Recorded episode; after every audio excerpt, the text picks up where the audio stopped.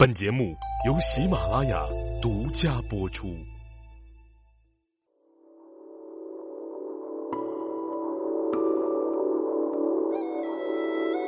喜马拉雅的各位茶友们，大家好，我是赵阳。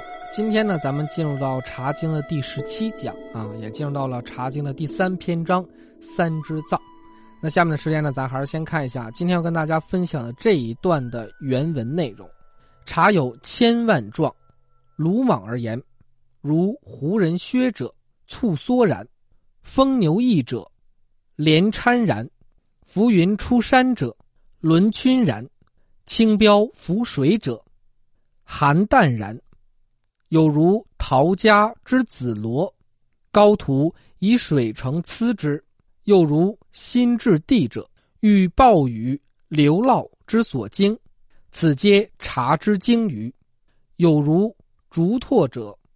枝干坚实，坚于争导，故其形离湿然，有如双鹤者，茎叶雕举，异其状貌，故绝状尾促然。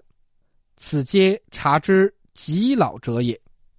好，咱们还是先看一下这一段原文内容所写的一个什么意思。就是说啊，这个茶饼有千姿百态的形状啊，大概粗略上我们讲呢。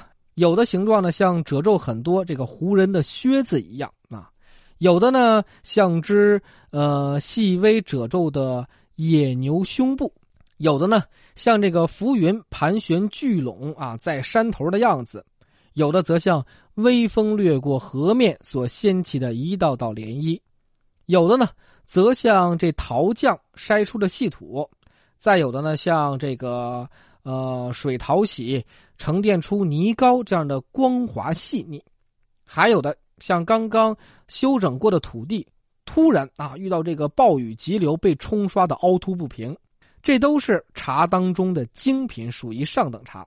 有的茶叶呢像笋壳啊，特别的坚硬，不易蒸倒；而制成的茶饼呢形状是坑坑洼洼的，像这个筛子，则有的呢像是经过霜的荷叶。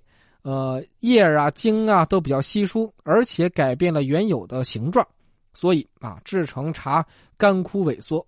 这些茶都被称作坏茶、老茶。大家看看这段描写，有点无韵之离骚的感觉吧？啊，特有文采，通通全是呃比喻。如果不细细读来啊，真不太理会它的啥意思。那咱们就逐字逐句的跟大家再来聊一聊。第一句啊，叫鲁莽而言。鲁莽而言，就是说粗鲁。大致上说一下啊，这里这个鲁呢，就是通这个呃鲁莽的鲁，算是一通假字了。下面胡人靴，就指的是中国北部和西部啊少数民族脚上穿的这种长筒的靴子，那时候也算是异族服装了，所以看上去比较新奇。下面啊这个簇，就指的是收缩。再往下，疯牛啊，就指的是一种呃特别健硕。啊，有着这个肌肉块的牛看起来特别的帅啊。那这牛远远望去有点咱们现在这丹峰骆驼的感觉啊，可见当时唐代这牛也应该是呃健美的一标准了。再往下，这个翼啊，就指的是胸部的意思。再往下，连搀然呢，就指的是车上有布帘这样的纹路。连指的是边缘，搀指的是古代马车上的帘子。或者是系在身上的围裙，下面轮圈然，这轮圈呢指就是盘旋聚拢，圈指的就是积累回旋，轻标指就是微风啊，微风在中国古代称作轻标。下面寒淡啊，指是水轻轻的荡起波纹的样子，寒指的是水波摇动，这里呢指的是摆动啊，这个意思。澄呢很简单，就是呃澄清。啊，液体杂质到下面啊，就指的是这个“澄”这个字。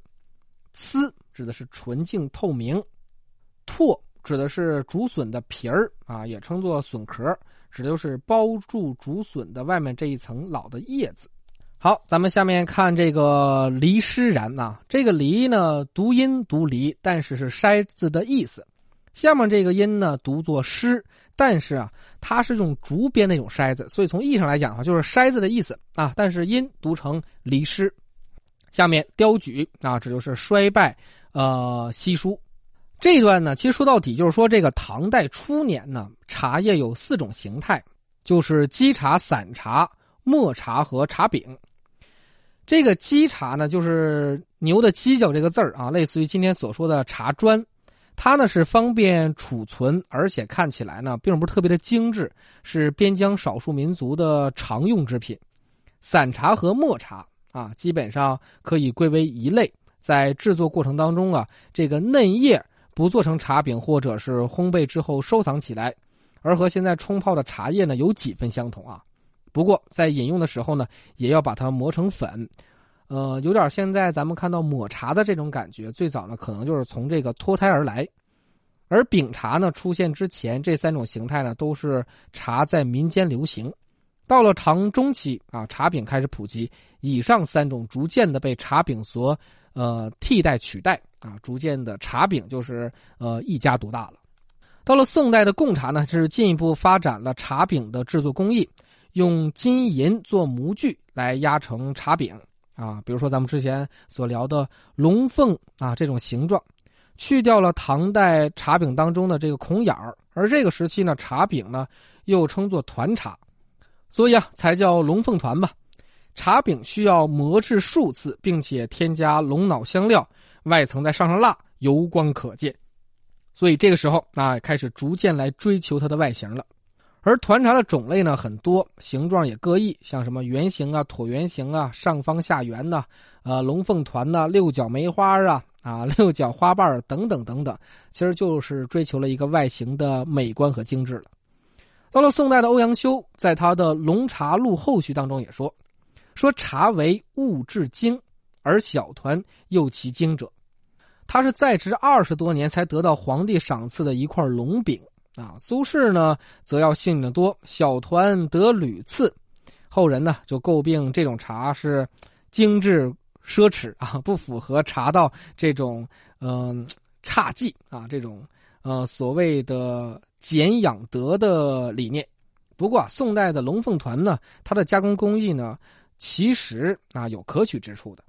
到了元代，这种粗犷的北方民族，尤其是这个蒙古族啊。很难接受这种过于精致的团茶，从此开始啊，这个散茶在民间逐渐的多了起来。